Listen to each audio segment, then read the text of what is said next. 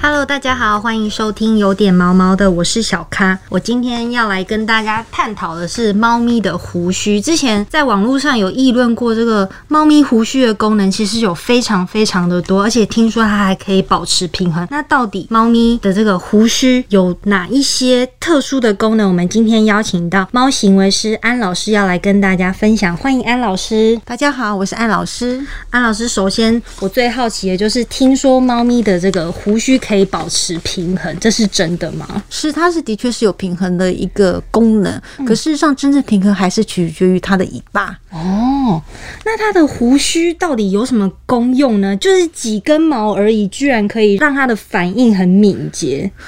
猫猫的胡须就有如是一个 sensor，嗯它一个感应器，对它可以透过一些回流还是什么的，还可以透过空气的流动，嗯去了解到这整个环境目前的一些状况。哦，所以它是它是很敏感的，所以为什么猫猫常常从空中掉下来，除了尾巴能帮助平衡以外，透过空气流动，它也可以让自己保持一个平衡，然后完美的落地。对，这点真的是很厉害。所以它的胡须可以感应到这个空气的流动，那是不是也可以表达一些它的情绪还是干嘛的呢？嗯哦，是，就它透过胡须来去跟人家沟通它目前情绪状况。嗯，其实如果你观察到猫，猫猫如果很放松的时候，它整个胡须是放松的。嗯，如果猫猫想要去攻击的时候，或者是往前，比如说是要去狩猎的时候，它胡须是往前的。嗯，它惊吓的时候是胡须是有点往后的，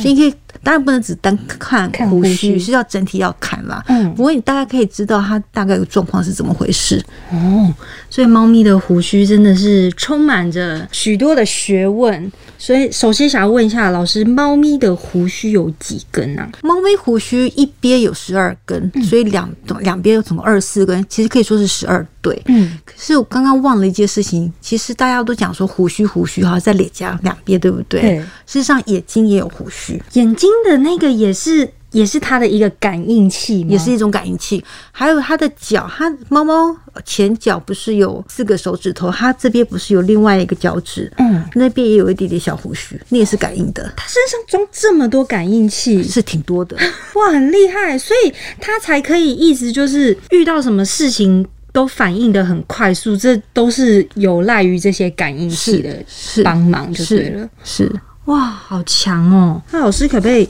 跟我们讲一下，它这个如果我们不小心把这个猫咪的胡须剪掉啊，或是说猫咪的胡须它自然掉落的话，这样会不会影响到它这个维持它反应的这个功能呢？猫咪胡须自然掉落倒是不会影响它什么样的状况，因为那是自然淘汰，就有点像是我们的眼眼睑吗嗯眼睑，对对对，那会自然掉落，头发会自然掉落，那倒是不影响。可是如果你硬把它给剪掉的话，那就会影响到了。嗯，因为它是一个接收器，它是接收空透过空气流通接受很多资讯。它的资讯刚刚讲的不只是我们看情绪，看它胡心绪呼吸的情绪嘛，嗯可事实上它还接收到其他的一些资讯，比如说它可以知道对方的猫猫的状这样过态。来，嗯，对，或对方是公猫还是母猫，像比如说，它可以知道，假设这只猫猫没有结扎好了，它可能要发情，要去找别的公猫，它可以知道一个 mile 之外的公猫的状况。如果它把它解掉的话，它根本不知道那猫是怎么回事，哦，就感觉是把它身体的某个功能给拿走，就拿走了。，是，所以那个不能够乱解。嗯，自然脱落的话，就是还好它的正常的机能是就对了。老师可不可以跟我们大概讲一下，它猫咪是怎么特别用它的胡须去感受这个空间呢？有点像是它是透过空气的一个震动。嗯，然后你真的要来讲的话，老实讲，那个猫也太神秘了，就是怎么样透过空气，因为它胡须连接到脸这一边，就末端这边有个所谓的本体感应器，嗯，它等于是空气流动的时候，这边本体就有个感应，它可以知道说所有的资讯透过这边本体感应器，它就会传导到它的脑袋，它会知道每个讯息是怎么回事，它脑袋就开始做一些所谓的一些 process，嗯哦它就会知道说哦，目前的状况是怎么样子。我下一步骤该是脚要往前伸，还是要缩？这对，样或者是对方是谁，怎么回事，他大概都会知道。太神奇了。那其实这个刚刚讲到这个猫咪的胡须，其实跟它的反应算是息息相关的。是嗯，那其实猫不只是透过这个胡须感应到这个空间的大小，其实它的像是眼睛啊、鼻子、耳朵这些也都是让它维持反应相当敏捷的这些工具之一。可不可以请老师帮我们大概讲一下猫咪的这些功能是如何跟它搭配，然后才能够让它永远都随时保持最完美的状态？讲说猫猫的，先讲它落地哈，猫猫落地都很完美嘛。，对，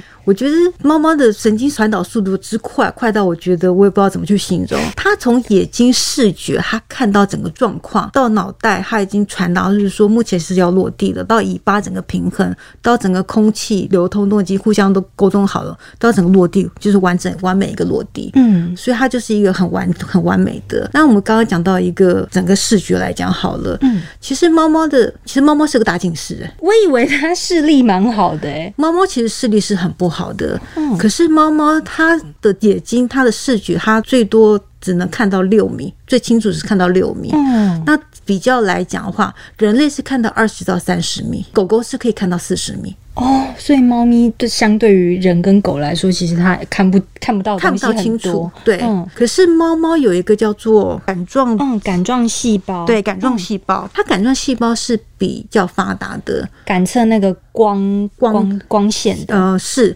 所以叫做 rock cell，、它是到了晚上看的比人类要清楚，大概是看清楚比人类清楚六到八倍哦。其实狗狗这个方面也蛮发达的，狗狗大概是可以看比人类看得清楚五倍。只要有一点点的光源，它们其实都可以看得蛮清楚的这样子。呃，是可以这么说。嗯，然后可是狗狗，我必须要讲，狗狗又比这一方面，狗狗又比猫猫胜出一点。嗯，因为刚刚讲了，狗狗是晚上可以看到是人类的五倍嘛，猫猫是六倍，所以感觉上猫猫视力好像要好一点，对不对？嗯。可是，在白天来讲，狗狗又比人类又清楚一点五倍，嗯嗯嗯，所以狗狗又视力又比较好。所以会回到刚刚讲猫的，就是猫的视力，就是它，但是它是不是可以看得蛮广的啊？它的广度来讲的话，会比人类的广一些。人类是看一百八十度，猫猫可以看到两百度。哦，好厉害哦！是啊，就是没有什么死角的感觉。是嗯，那再来是那个听觉的部分呢，听觉哦，猫猫听觉又是人类。又赢了吗？嗯，其实它不但赢了人类，又赢了狗狗。狗狗哦，所以它的听觉也是非常好。嗯，猫猫的听觉是人类可以听到二十到两万赫兹，对，然后狗狗是听到四万七千赫兹，嗯，然后猫猫是听到，其实平均是到六万五千赫兹，可是有一些猫猫可以听到十万赫兹，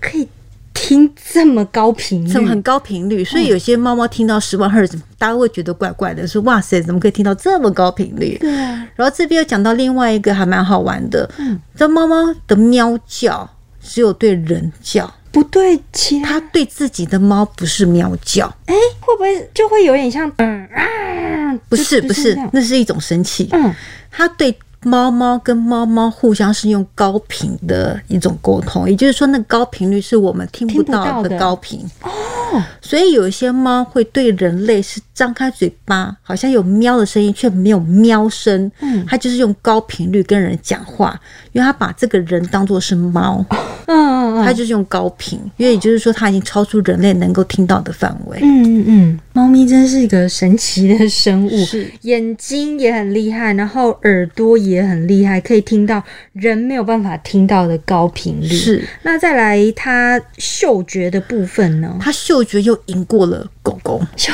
觉又赢过了狗狗。是，嗯，它的嗅觉是它的嗅，它的嗅觉细胞比狗狗要多，也比人类要多。嗯、人类的嗅觉细胞有有五百万个，嗯，猫猫的嗅觉细胞有二点二亿万个，哇！然后哦，对不起，那是狗狗，猫是二点四亿万个，所以猫的嗅觉比狗狗还要好。这也就是为什么猫猫吃东西比狗狗要机车，所以当所以它是凭味道，它不是凭口口嘴味。巴、舌头的、它那对嗯个。对，它不是凭舌头来决定东西好不好吃，它完全是凭味道。哦，所以，当我们把东西做好了给猫，猫闻一闻，不好吃，它就走。它是闻那个味道不够吸引，它就不要吃了。嗯，它完全是凭嗅觉。味道对他来说的吸引力非常重要。嗯是嗯是，这里其实有很多人，其实有人问我说，如果猫的嗅觉细胞比狗狗还要多，猫有二点四亿，狗狗有二点二亿，那为什么狗狗可以当？简易犬，对，为什么猫不行？因为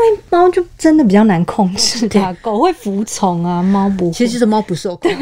猫不受控，可是我知道有些国家其实有用猫做那个检疫检疫猫犬，有哦有，我有我有知道有有国家有有做，感觉那画面蛮可爱的。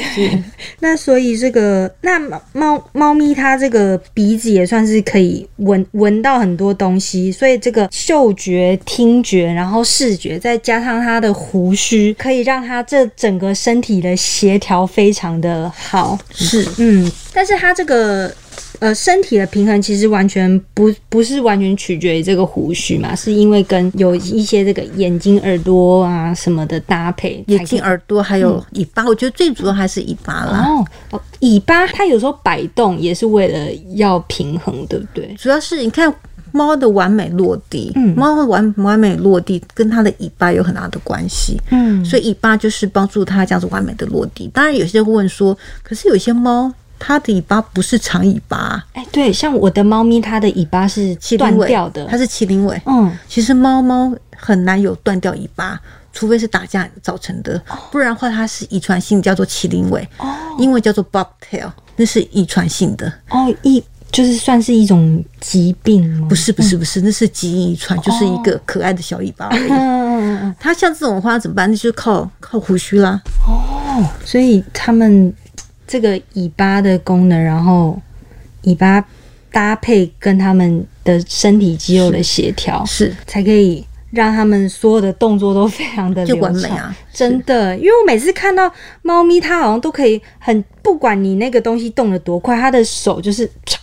一下就打到，或是一跳就可以跳到它想要去的地方。猫的反应是很快的。嗯然后我记得我看到一篇文章，你知道猫可以跑多快吗？一小时，我不知道，猫一小时可以跑四十八公里，太强了吧！我记得是四十八。我一个小时可能八公里可以吧，它是四十八，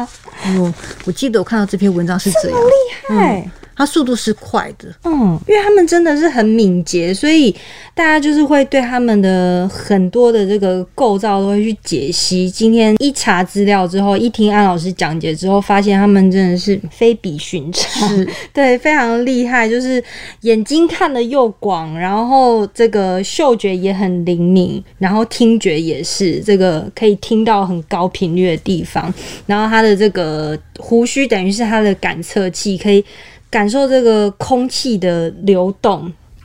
然后让它去判断说，哎，我现在该做什么事情的步骤这些。嗯忽然就感觉是，如果狗跟猫来做比评比的话，视觉、嗅觉、听觉，好像猫都是胜肾肾肾肾肾， 对，除了夜间、呃除了日间的视力狗胜以外，其他的都是猫胜。是 真的很厉害，对啊。那希望今天这一集就是有解答到大家对于猫咪胡须的这些好奇，我觉得算是学到蛮多了。以后那个看到猫咪的胡须，我会特别的珍藏。 对，好要好好保护它哦。对，好好保护它，不要就是轻易的想说去动它的东西啊。然后刚刚我们在节目开录之前，老师也有提醒到一个事情，就是说猫咪喝水的时候是不会让它的胡须是碰到水的，对不对？我哦对这还蛮重要的，就是应该是说，猫猫要让它喝水的话，首先不要让它胡须碰到水，嗯因为如果它胡须碰到水的话，它就不喝水了。嗯嗯，所以猫的水碗是很重要的，因为它很保护它的胡须，它非常讨厌它胡须沾到水，嗯嗯，感觉就是可能会影响到它的很多动作之类也的吧，许是平衡啦、或者它觉得呃这样的话我的讯息就收不到了呢。所以，如果大家的猫咪可能有这些不喜欢喝水的问题，也许可以想一想，是不是你的水碗有一些状况让它不喜欢了。嗯，对。那我们今天就谢谢安老师跟大家分享猫咪的胡须，然后解构这个，帮我们分析一下这个猫咪的身体构造。那我们今天节目就到这边，喜欢我们的话，每周一、三、五准时收听，有点毛毛的。然后如果有任何的东西想要跟我们分享的话，也可以到 IG 留言，然后记得帮我们留下五星评价哦。谢谢安老师，大家拜拜。谢，拜拜。